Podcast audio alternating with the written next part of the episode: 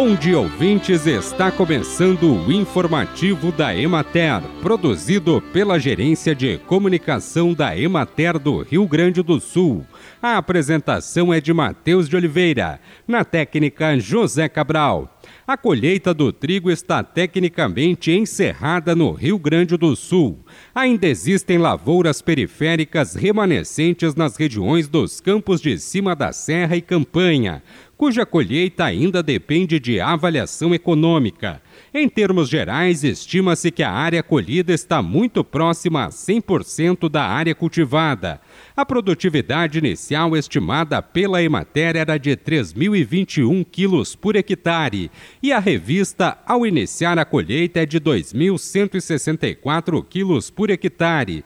Contudo, os resultados ainda foram mais impactados pela baixa qualidade do produto obtido, com predomínio de grãos sem características adequadas à indústria de farináceos. Consequentemente, os efeitos econômicos da safra foram insatisfatórios.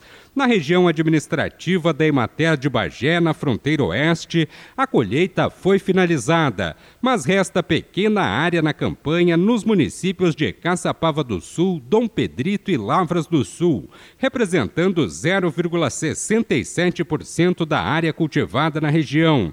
O clima tem sido favorável para a colheita das últimas lavouras, embora a quebra na produtividade e na qualidade dos grãos já esteja consolidada devido às condições climáticas adversas durante toda a primavera. A produtividade média da região está cerca de 30% abaixo da expectativa inicial, destacando-se as perdas estimadas em São Gabriel com 50%, Quaraí 44%, Itacurubi 43%, Caçapava do Sul 42%, Santana do Livramento 41%, Lavras do Sul 40%, São Borja 39% e Manuel Viana 38%. Bem, e por hoje é isso, nós vamos ficando por aqui. Mas amanhã tem mais informativo da Emater. Um bom dia a todos que nos acompanharam e até lá!